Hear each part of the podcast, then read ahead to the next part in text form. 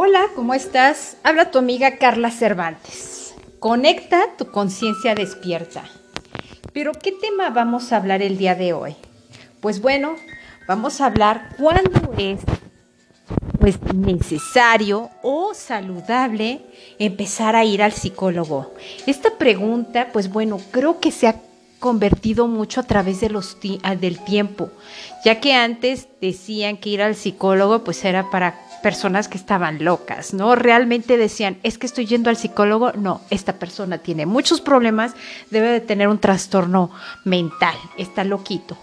Gracias a Dios en las últimas décadas, pues bueno, ya esto ya no es tan fuerte. El ir al psicólogo es también mantener tanto tu salud física como salud mental. Y es importante saber que el momento, ¿cuál es el momento adecuado para ir al psicólogo? Pues bueno, esto debe de ser ya algo muy normal, como ir al médico.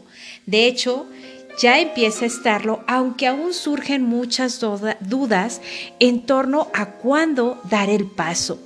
Las personas todavía tienen ese prejuicio de decir, es que no estoy tan mal, es que eh, hay personas que han vivido cosas peores y no han ido al psicólogo, yo estoy exagerando. Pero cuando ya empezamos a dormir poco, al sentirnos tristes, desganados y hasta tener problemas físicos en cuestión de hueso, sistema nervioso y digestivo, es momento de decir, alto, necesito ir al psicólogo. Pues a menudo la gente se plantea que si de verdad lo necesita y en su caso será suficientemente justificado, de forma que aunque no se debería esperar al límite, siempre la mayoría de nuestros pacientes o clientes que ya les manejamos ese término, clientes, llegan al límite y ya es cuando toman la decisión. Es cuando casi casi están al borde del barranco. Y bueno, es comprensible ya que no, no sabemos qué más hacer cuando tomamos medidas sobre lo que esto ocurre. Realmente el caso es que en la salud mental, como en todas las disciplinas, es mejor prevenir que curar. No lleguemos a extremos. Bueno, pues con ayuda de un psicólogo les voy a, dar estas respuestas para que ustedes tengan el momento adecuado de poder decidir cuándo tomar este gran paso que verdaderamente les digo, les cambia la vida. Se vale tirar la basura mental y emocional de vez en cuando y si es más seguido van a poder tener una vida mucho más tranquila.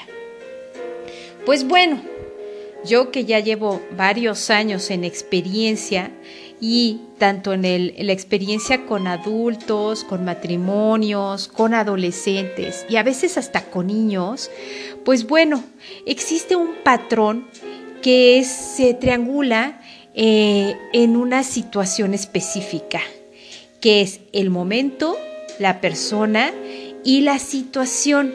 Esos tres puntos son grandes indicadores para poder acudir a una consulta. El momento es cuando realmente ves un factor que no es bueno y que ya está en detrimento de tu salud, de tu comportamiento.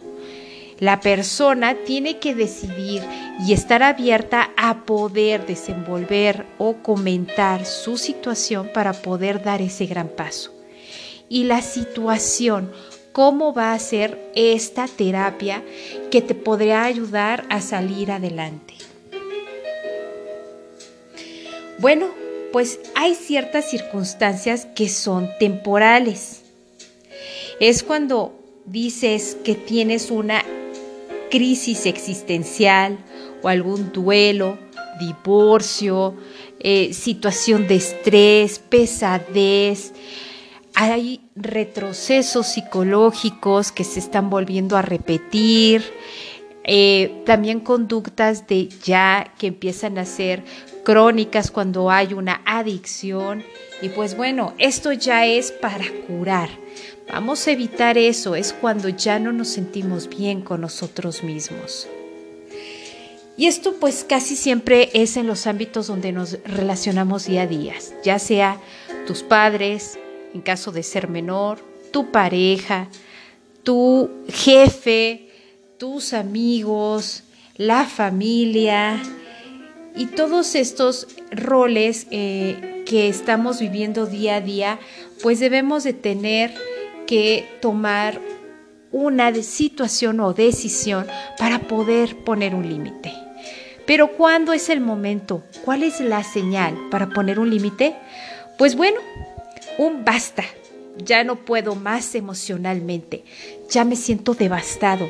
Ya no me siento feliz. Eso es el momento el límite. Es cuando dices, estoy viviendo por sobrevivir, solo para que pase el tiempo. Ahí es cuando se define la pérdida del control de la situación y donde siempre hay otras personas implicadas. Son muy diversos los motivos por los que se acuden, pero siempre se relacionan con estos tres factores mencionados, momento, persona, situación. Bueno, también otra de las señales importantes es que no podemos llegar al fondo de esta situación crónica. No hay que tocar fondo, por Dios. No lleguemos hasta cuando la niña ya tiene bulimia o tiene anorexia o cuando ya tiene situaciones de intento de suicidio. Tampoco en el matrimonio cuando ya están casi firmando el divorcio de alguna situación que tienen en su historia de vida una repetición de patrones o una intolerancia o una falta de comunicación sana Tampoco en el duelo cuando ya empezamos a tener en la noche o en el día disparos de ansiedad, de buenas a primeras tienes depresión y crees que estás bien. No, cuando hay una pérdida, y no solamente de un familiar o una persona querida, sino puede ser pérdida de dinero, pérdida de estatus social, pérdida de amistades, pérdida de ciudad, pérdida de salirte de un estado de confort a un cambio radical, esto es un duelo, esto se tiene que trabajar para poder aceptar lo que llega nuevo y poder hacer cambios de hábitos de manera saludable. Pues bueno, siempre yo les digo a mis pacientes o a mis clientes, soy una psicóloga que ayuda a prevenir las crisis no a curarlas. Sí tenemos el proceso de curar cuando ya son crónicas, pero lo mejor, lo mejor es prevenir para ayudarte a ti a que puedas tomar el control y tener tú todo el, el manejo de tus propias emociones y el conocimiento de tus disparos de ansiedad o disparos de detonantes que te provocan esa situación emocional psicoemocional. Bueno, pues también cuando llegan a una sesión destrozados emocionalmente, pues es muy habitual que insistamos en acudir antes, ya sea para recuperar, mejorar o aceptar el problema al que nos enfrentamos, porque dejar pasar ese hermoso valor intangible llamado tiempo, tiempo, más vale tiempo, corre muchas veces en contra de la propia solución, porque ya estamos a lo mejor en una situación emocional más profunda. Y bueno, ¿por qué todos deberíamos de hacer terapia?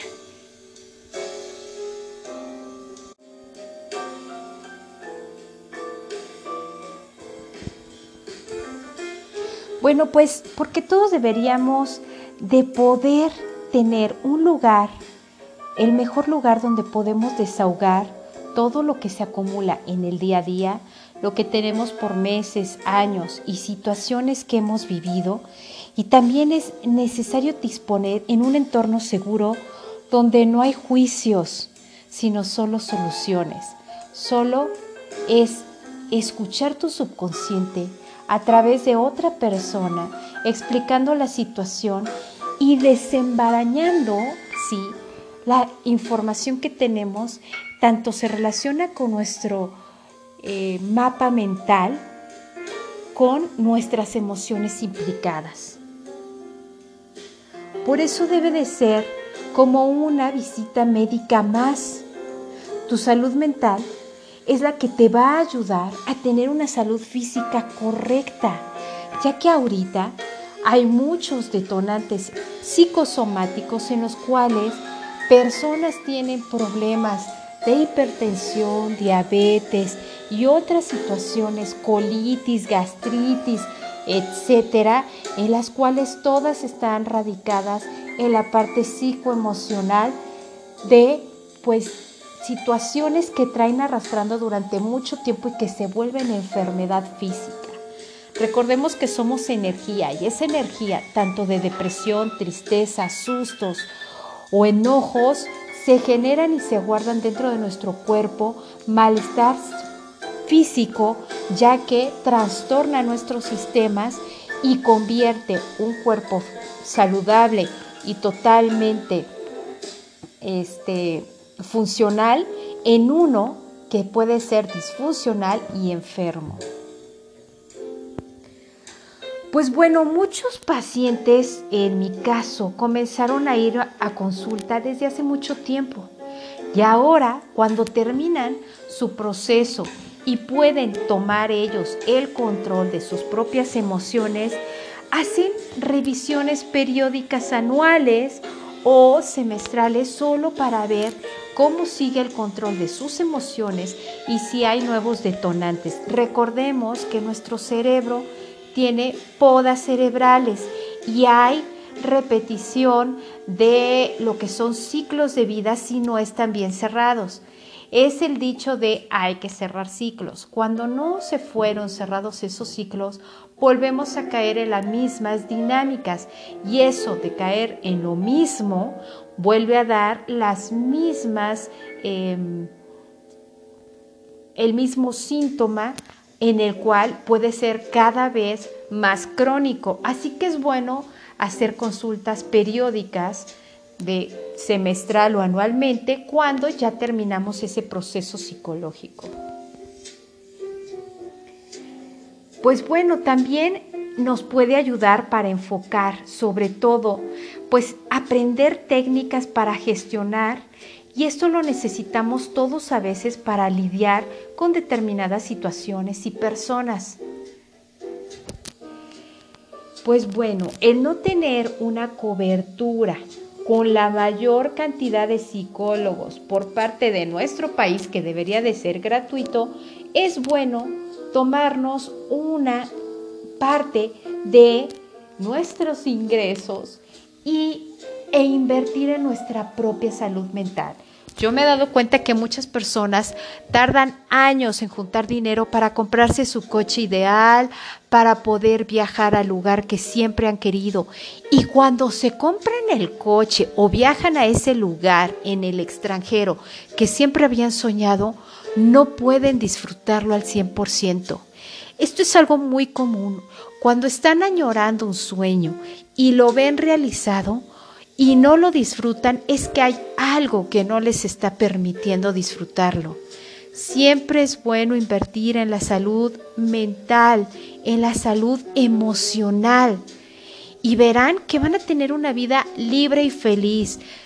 Y eso no es solamente a partir de la adultez, desde la niñez, cuando un niño o un adolescente tiene el apoyo de un experto, experto en adolescentes, que eso es importante, no es eh, la misma eh, psicoterapia de un adulto a un adolescente, tiene que haber otros lineamientos y otro rapport para poder conectar con ellos el llevarlos una vez cada tres meses y que ellos desahoguen sus inquietudes y a darles un acompañamiento de, de desarrollo integral y saludable es prevenir un adulto que puede tener grandes conflictos, grandes frustraciones y grandes limitaciones mentales y emocionales.